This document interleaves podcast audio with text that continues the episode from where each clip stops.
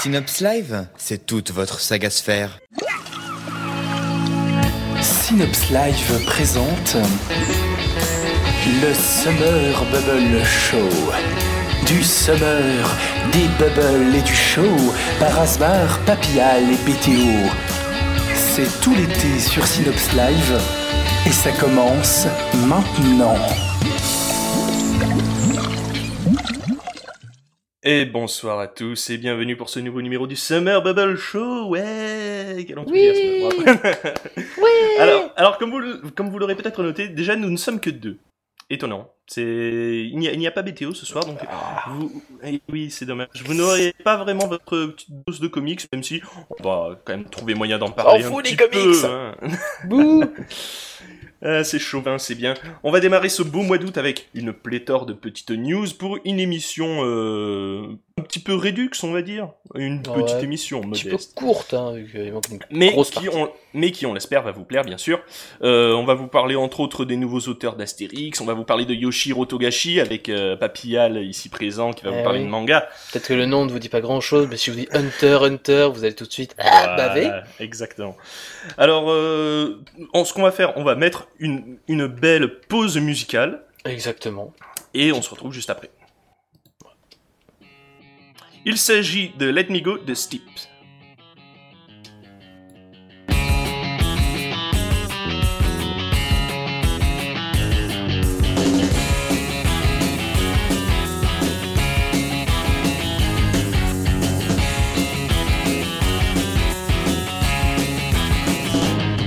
I could go out in the dark, I see you calling my name.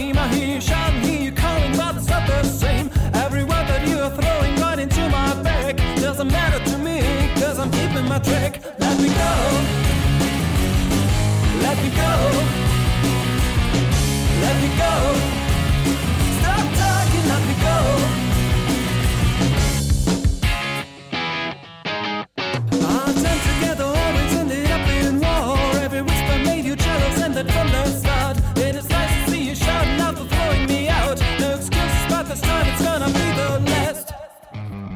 Let me go. Let me go. Let me go. Oh,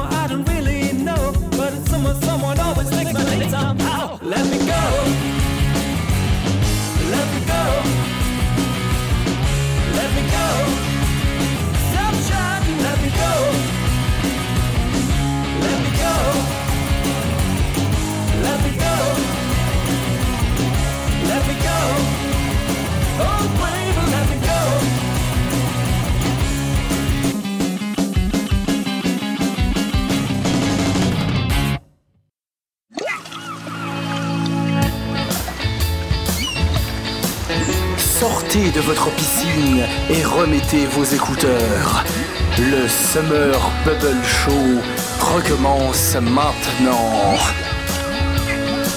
Attention, ça va buller sur Synops Live.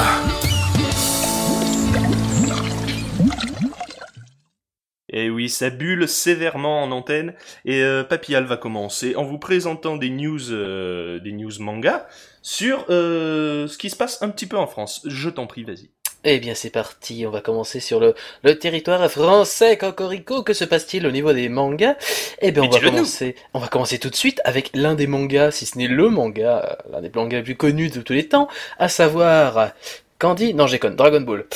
En effet, à l'occasion de la Japan Expo 2011, l'équipe du site Dragon Ball Multiverse, donc qui est très, euh, qui est vraiment à voir, hein, très bonne fanfiction dessinée, euh, très originale, a interviewé Brigitte Lecordier, alias la voix française de Goku jeune, de Gohan jeune, de Goten jeune, de C18 de Vidal Blèvre de plein de monde, et Eric Legrand, alias Yamcha, ou encore Vegeta, le prince des Saiyans, afin de prendre des nouvelles par rapport à la version française de Dragon Ball Kai, puisque je vous rappelle qu'un remake de Dragon Ball Z a été fait, qui s'appelle Dragon Ball Kai, et qui raccourcit largement les épisodes, donc je pense que les 5 épisodes de 5 minutes de destruction d'un mec ont été supprimés.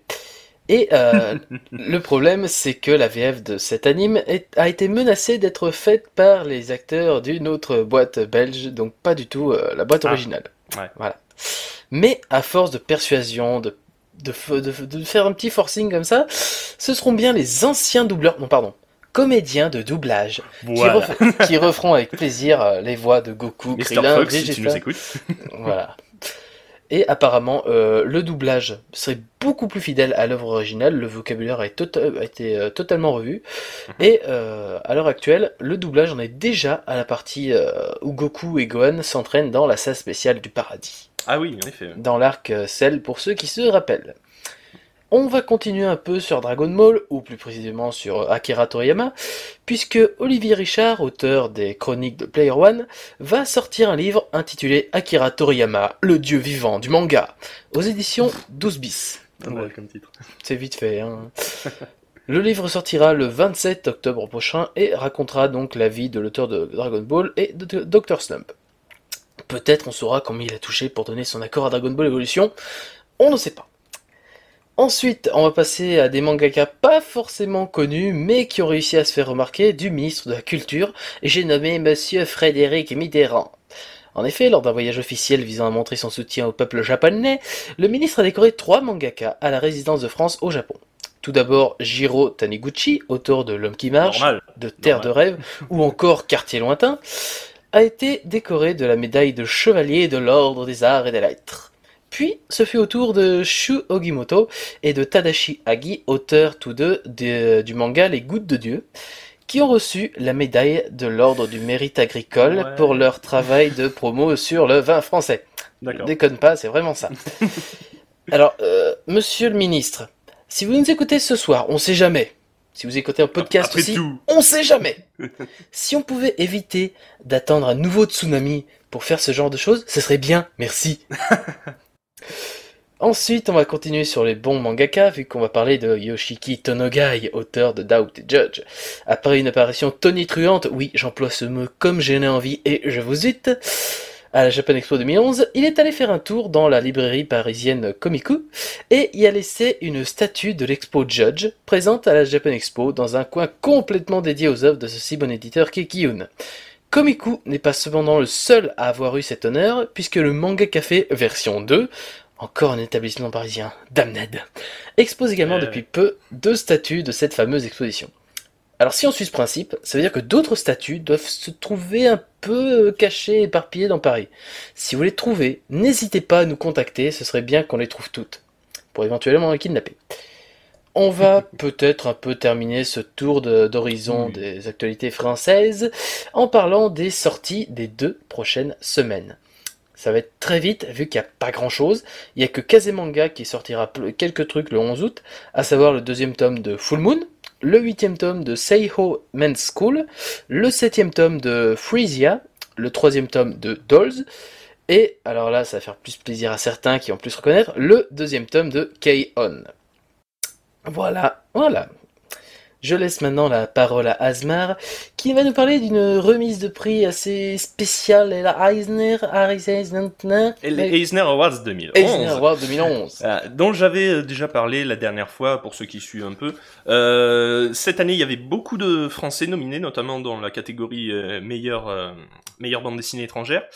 Et donc, euh, on n'est pas reparti bredouille de cette cérémonie, euh, puisque euh, dans la catégorie meilleure édition américaine d'une œuvre étrangère, c'était La guerre des tranchées de Jacques Tardy a été récompensé, ainsi que dans la catégorie meilleure œuvre inspirée de la réalité, devançant notamment le bouleversant vers la sortie de Joyce Farmers dans ces deux catégories. Euh, Il y a eu d'autres auteurs francophones récompensés, dont notamment Juanro Guarnido, qui décroche le prix de meilleur euh, peintre euh, artiste multimédia. En gros, celui qui fait les meilleures couleurs en, di- directement sans passer par ordinateur. euh, pour Black Sad, évidemment. Je veux dire, c'est Oh. normal. quoi. C'est classe. Ça, c'est classe. Euh, ouais. Euh, parmi les autres prix, il y a aussi euh, nouvelle série en cours pour Tony Chu, meilleur one shot pour euh, Hellboy par euh, Mignola et Corben. Euh, deux gros auteurs, ça aussi. Euh, nouvelle meilleure série pour euh, American Vampire de Stephen King, euh, Scott Snyder et Raphaël Albuquerque. Et euh, meilleure anthologie pour Légende de la Garde. Ensuite, deux albums sortent ex aequo pour le prix du meilleur roman graphique. Return of the Dapper Man de Jim McCann et Janet Lee. Wilson de Daniel Close. Et Naoki Urasawa décroche le prix de la meilleure édition américaine d'une œuvre étrangère pour 20th Century Boys. Ah bah tu Ouais. m'étonnes. Eh ben oui. Quand même. Et enfin, Joe Hill, l'auteur de Lock and Key, est consacré meilleur scénariste, et Darwin Cook, meilleur auteur-dessinateur pour Parker. Darwin Cook a travaillé notamment sur euh, Batman euh, Ergo, euh, ou- je ne sais plus, et The Spirit. Voilà donc ce qu'on pouvait dire là-dessus. Maintenant, ce qu'on va faire, hein, on va lancer une belle pause musicale Ah oui. qui va plaire à nos auditeurs puisqu'il s'agit de Jack de Magoyonde, Oh oui. tiré de Live at Studio. Et c'est tout de suite, Oh. on se retrouve juste après.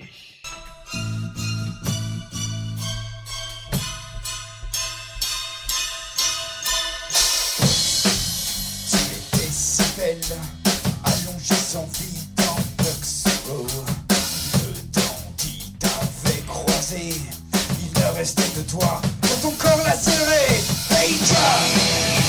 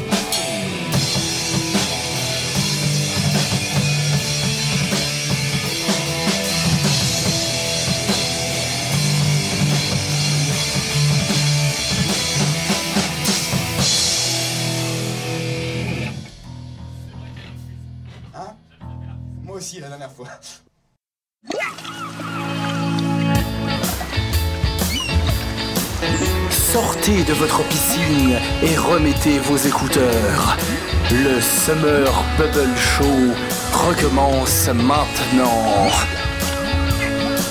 Attention, ça va buller sur Synops Live.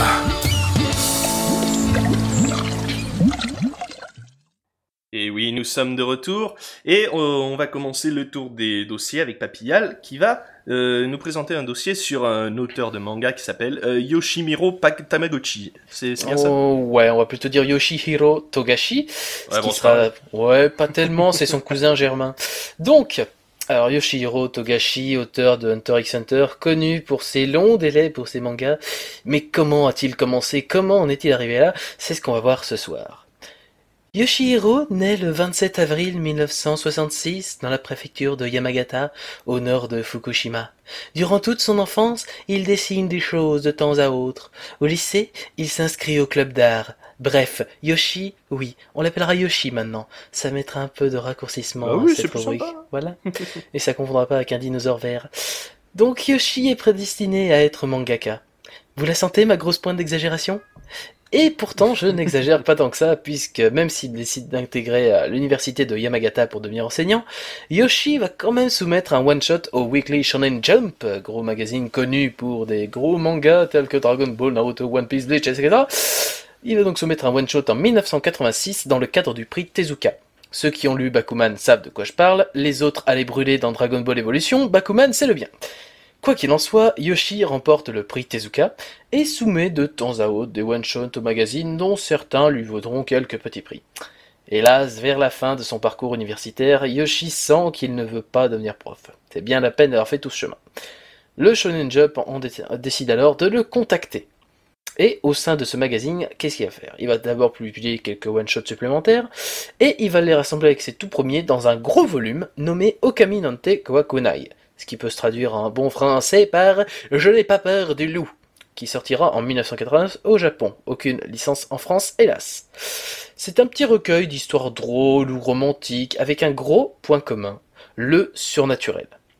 En effet, Hmm. à part son premier one-shot, on trouvera des histoires de détectives juniors qui enquêtent sur le paranormal, des histoires de loups-garous, une histoire avec la fée des films d'horreur qui n'apparaît que devant celui qui a visionné le plus de films y a la d'horreur. sœur de la fée des films d'horreur C'est une cousine éloignée, très très éloignée. hein. D'accord. Et elle fait des trucs euh, vraiment gore.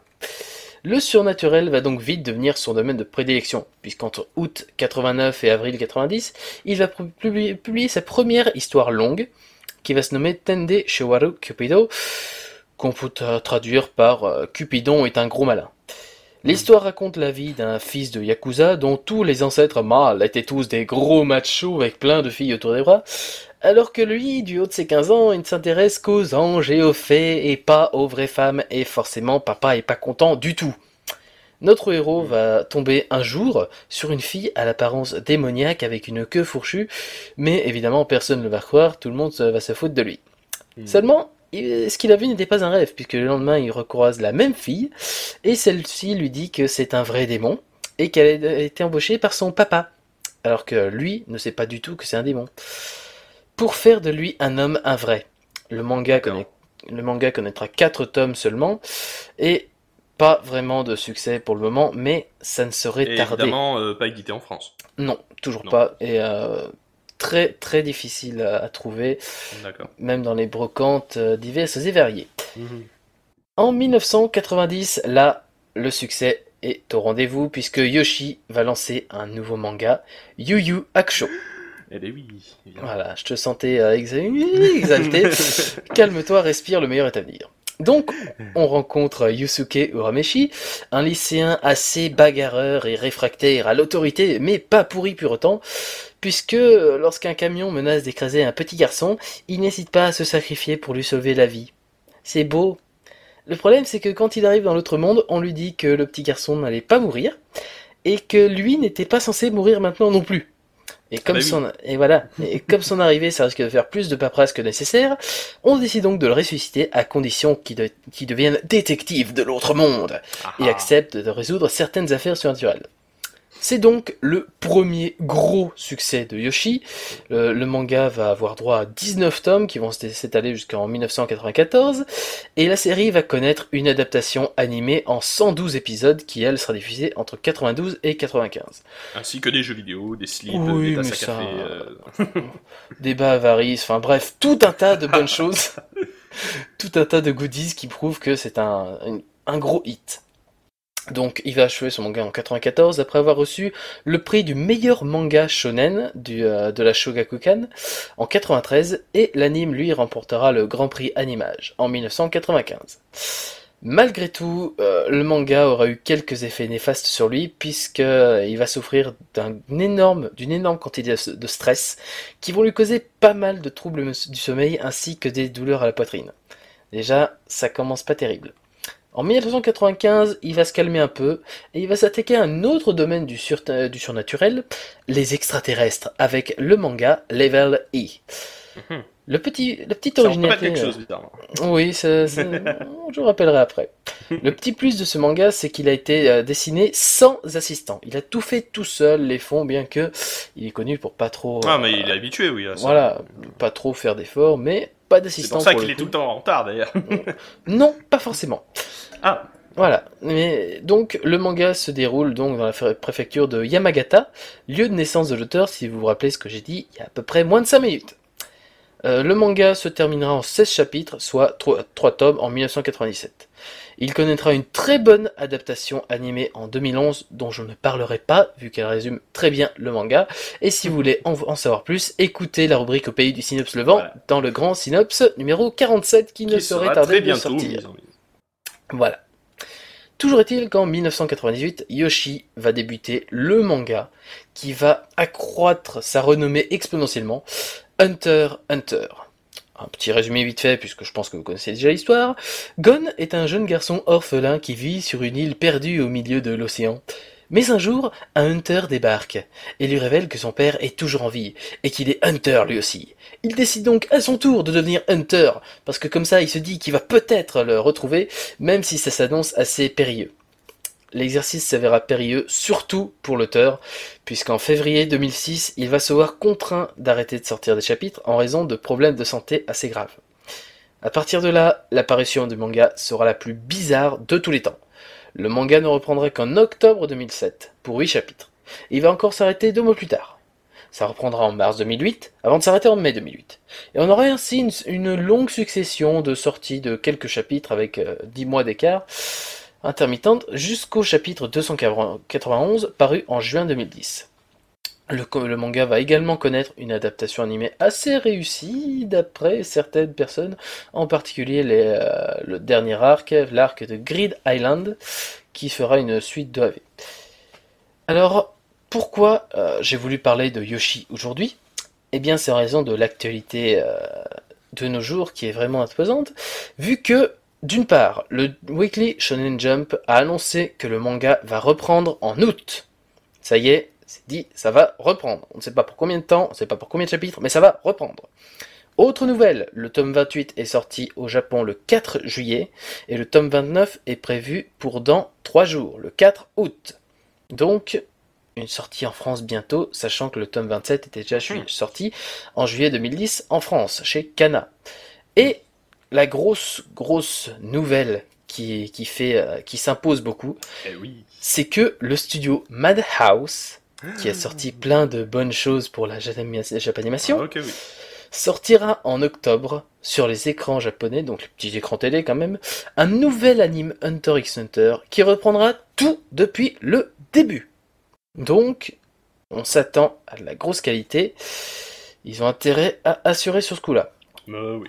On pourrait également euh, parler de Yoshi, de sa vie privée, puisque euh, il a épousé en 1999 Naoko Takeuchi. Ce nom ne vous dit rien pour l'instant. Tout ce que je peux vous dire, c'est qu'elle a été euh, assistante avec lui sur Hunter Hunter. Il a annoncé son mariage dans le cinquième tome. Et il a annoncé la naissance de son premier fils dans le tome 11, puis de son deuxième fils dans le tome 27. Mais qui est Naoko Takeuchi? Eh bien, bande de branques, c'est tout simplement l'auteur du manga Sailor Moon. Eh oui, voilà. Donc on a un des mariages les plus insolites de tous les temps. Hunter x Hunter et Sailor Moon. On pourrait également dire qu'il est assez copain avec Masashi Kishimoto, l'auteur de Naruto, mais je pense que euh, j'en ai assez dit sur cet auteur grandiose qui mérite, euh, qui mérite vraiment d'être vu. Je vais donc passer la parole à Asmar. Alors, alors, alors, avant de passer à la suite de et, euh, vu que Pose c'était quand même un gros, un gros dossier, ce qu'on va faire, on va faire une petite pause musicale. Très Ce bien. que, ce que je. Comme tu veux. Alors, euh, je vais la lancer. Il tout de je s'agit de. crevés, oui. Salaud. Mais non, mais disons que je pense que c'est le moment de faire une petite coupure. Alors, on va lancer la pause musicale. Il s'agit de Relegate the Judge de Amity in Fame. C'est tout de suite et on se retrouve juste après. Sortez de votre piscine et remettez vos écouteurs. Le Summer Bubble Show recommence maintenant.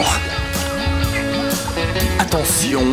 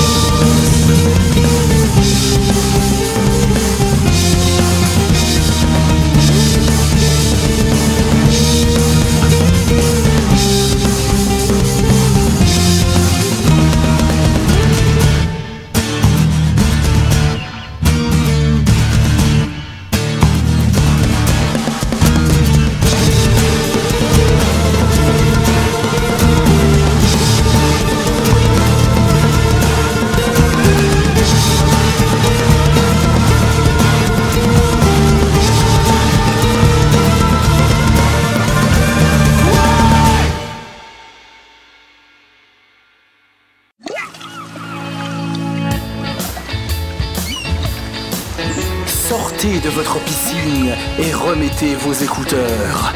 Le Summer Bubble Show recommence maintenant. Attention, ça va buller sur Synops Live. Et nous sommes de retour pour le Summer Bubble Pour de vrai cette fois-ci. Voilà, on s'excuse pour la petite boulette qui a eu lieu un peu plus tôt, mais nous sommes des débutants, on nous a calé avec une Ouais. grosse console compliquée avec plein de boutons partout. Tiens, c'est quoi le bouton rouge marqué autodestruction? Là Non, non, j'y tu touche pas. pas Non, je vais éviter, je vais éviter. Donc, euh, maintenant, ça va être Asmar qui va nous parler de deux éditeurs qui ont fait des choses formidables. Asmar, je te Euh, tout à fait. Alors, Glénat, pour commencer, n'a pas fait quoi que ce soit, mais il va lancer euh, en 2012 Prépare quelque chose Euh, formidable. voilà, Glénat Comics. Il y a eu beaucoup de, de, de mouvements en ce moment dans les maisons d'édition françaises, à commencer par euh, Panini Comics qui perdait la licence d'ici. Euh, et euh, donc euh, voilà, Glénat va lancer euh, Panini Comics par, euh, qui sera chapeauté par Thomas Rivière, déjà éditeur chez Merluche Comics. Euh, on ne sait encore, même si on ne sait encore rien des titres qui seront proposés au travers de ce label, on- le travail qu'ils font au, travers de leur ligne euh, de manga peut rassurer puisqu'ils publient tout de même des titres comme Bleach, Aichi 21 One Piece. Euh, de plus, Hmm. Glénat a déjà une expérience de l'édition du comics grâce aux, aux années 90 avec le label Comics USA. Donc, en tout cas, on leur souhaite une bonne réussite et une bonne chance pour, ces- pour, euh, pour cette nouvelle ligne éditoriale. Puis euh, la deuxième maison d'édition, étonnamment, ça va être Ankama qui euh, va lancer au cours de l'été en fait euh, un service de lecture en ligne pour les euh, pour les nouveautés de septembre. Et ça commence avec euh, avec une série qui s'appelle ah putain, j'ai- oublié le titre.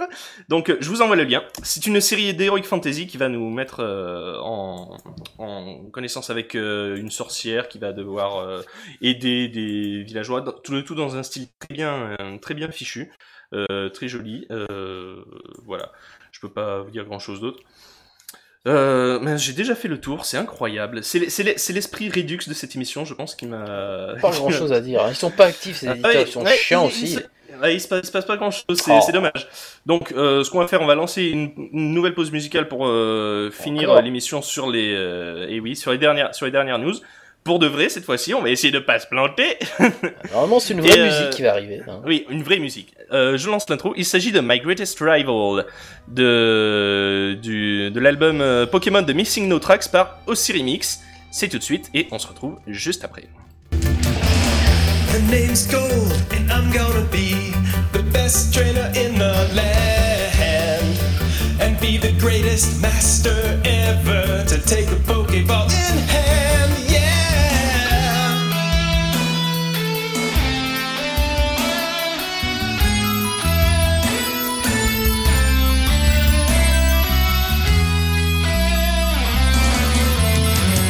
there's this kid named Silver who is always getting in my way.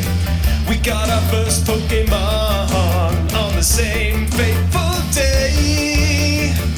He lies and cheats and steals and all the stuff I don't have the guts to do. I'm filled with this resentful feeling, and so we have to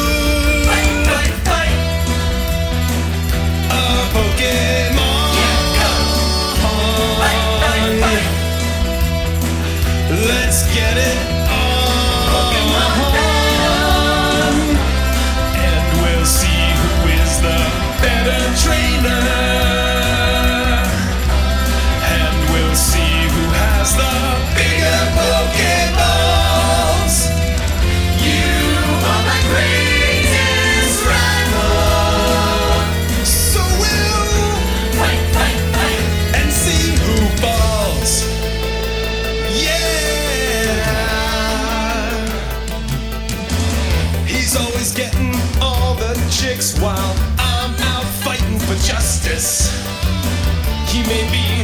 coolest kid around, but he'll never know what love or trust is. He's never worked for anything. I hate that stupid, lazy, spoiled SOB. Secretly, I wanna be just like him, but I can't, so now we. Fight, fight, fight. A Pokemon.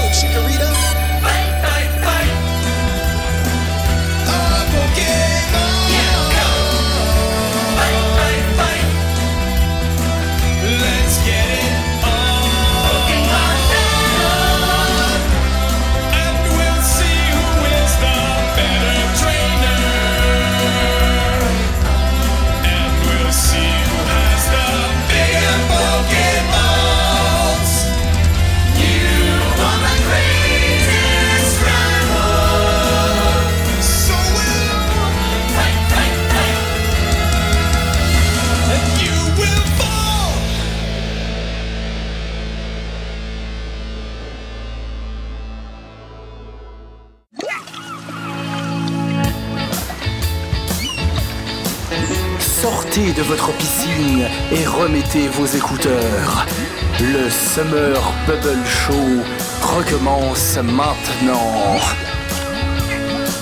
Attention, ça va buller sur Synops Live.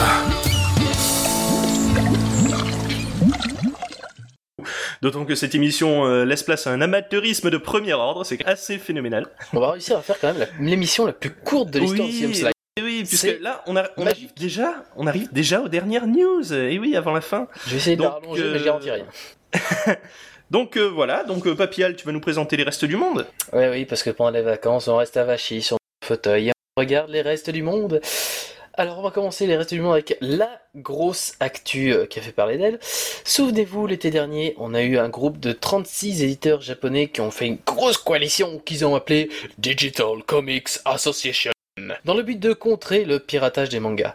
Car rappelez-vous que chaque jour, le Scantrad tue des millions de bébés dollars d'après la SPA, Société Protectrice de l'Argent. J'adorerais mettre du piano derrière, mais euh, malheureusement, j'ai pas de piano. Ah, on en aura un un jour, quand on fera des vraies émissions.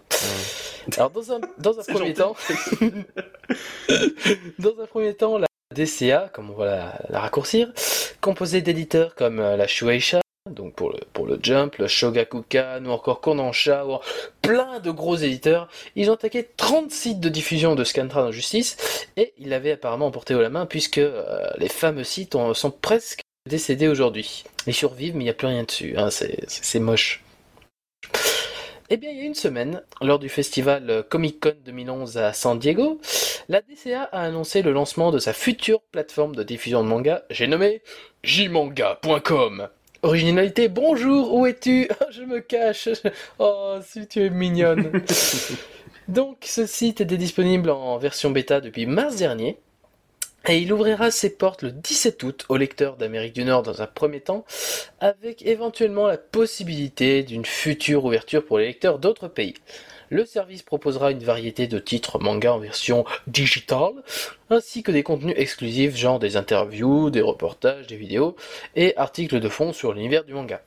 Alors on a quelques idées concernant les titres, hein, bien sûr, on aura les gros hits, Naruto, Bleach, One Piece, des, des Greyman, des, des Snow, enfin des gros machins comme ça. Mhm. Et on n'a toujours pas d'infos pour les tarifs. Alors que c'est quand même la, base du problème de la question Ah bah de... oui. Voilà. Donc, wait, it- wait and see, comme dirait l'autre.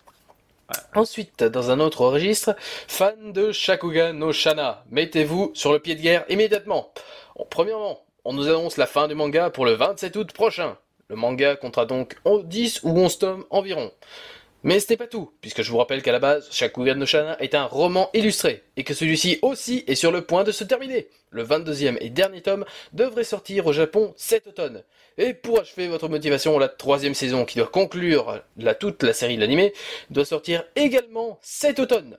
Alors Brand Balcoma, sortez vos talismans à la store et hurlez ensemble Urusai, Urusai, Urusai Dans seulement un- je savais de quoi tu parles. Tu sauras un jour, je te, je te forcerai à savoir. Donc, on va rester dans le domaine du fantastique avec euh, Hirohiko Araki, qui sortira un spin-off de sa série phare Jojo Bizarre Adventures, que vous Ah, connaissez voilà. forcément, vu que vous Ça, suivez euh, au pays du Sims le vent, hein, bien sûr, Bah oui, le salon. évidemment. Donc, il va sortir un spin-off dans le magazine féminin Spur le Encore un 26 autre, j'ai août. envie de dire. Voilà. Donc, il sortira le 26 août prochain. Ce spin-off mettra en scène Rohan Kishibe, un personnage de la quatrième saison, mangaka de son état, qui visitera Florence avec pour seul bagage un sac offert par sa grand-mère. C'est du Jojo, donc on ne sait pas, on ne sait absolument pas ce qui peut arriver. L'histoire se situerait par contre après l'autre spin-off euh, qui a déjà été écrit, qui est Rohan au Louvre, qui est trouvable en France aux éditions Futuropolis. Enfin, Mhm. normalement. Euh, Jojo, c'est pas réputé pour être très, être Non, vraiment trouvable euh, en France actuellement. C'est dommage.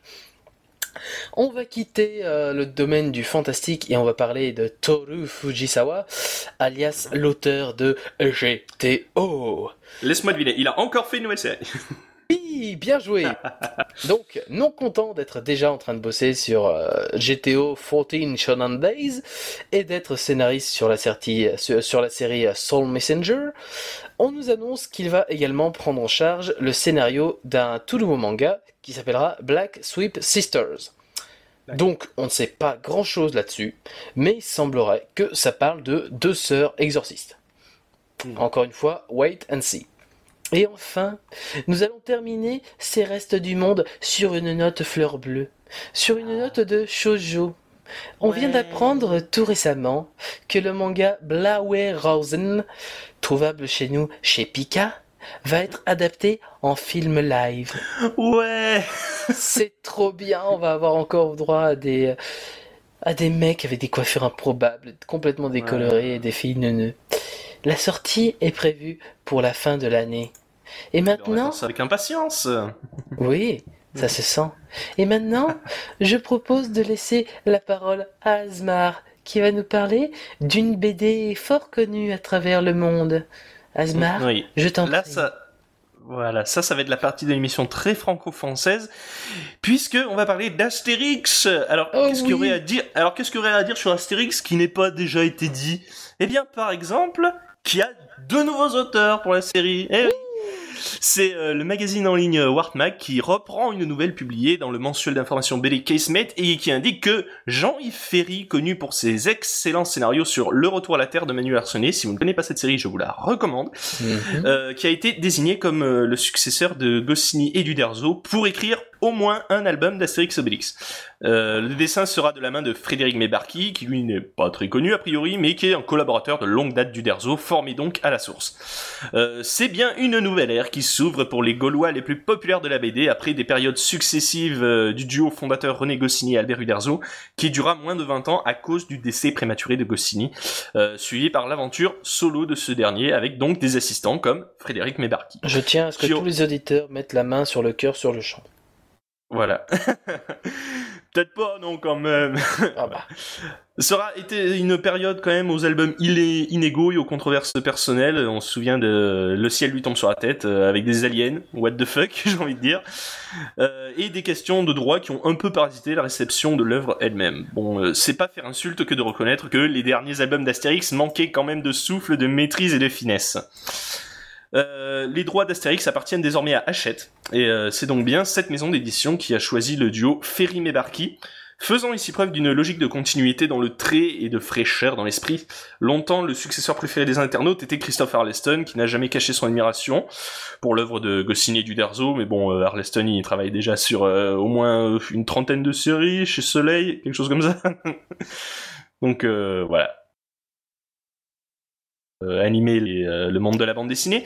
Durant ces Oui, je suis- je suis un peu- semaines. Voilà, je suis un peu pris au dépourvu, c'est déjà la fin de l'émission, c'est un Eh truc oui, de fou quand bon, même. on a eu deux semaines, il n'y a pas eu grand chose. Voilà. Enfin, Veuillez excuser l'amateurisme complet de cette émission, c'est parce que voilà, on a totalement on fait on est- exprès. Voilà, oui voilà, c'est complètement c'est complètement délibéré en fait, on l'a fait exprès. Euh, donc euh, on vous retrouve dans deux semaines pour un nouveau numéro Bah de oui. Summer Bubble Show, euh, auquel je n'assisterai pas car je serai en vacances Oh, je serai donc tout seul, oui avec Ah, génial. Ah, Bétéo. quand Ah même. oui, quand même. Euh, donc, Papial, merci à toi avec tous tes jolis dossiers. Ben, merci à toi avec toutes tes petites news bien agréables. Eh bien, de rien. Euh, on va se quitter sur une euh, toute euh, dernière pause musicale avant de vous laisser en compagnie du flux permanent. Euh, euh, ça va être euh, un remix de Megaman 2 juste après le jingle de fin créé par Arnaud Condé. Bonne soirée et bonne lecture à vous. À bientôt sur Salut. Live.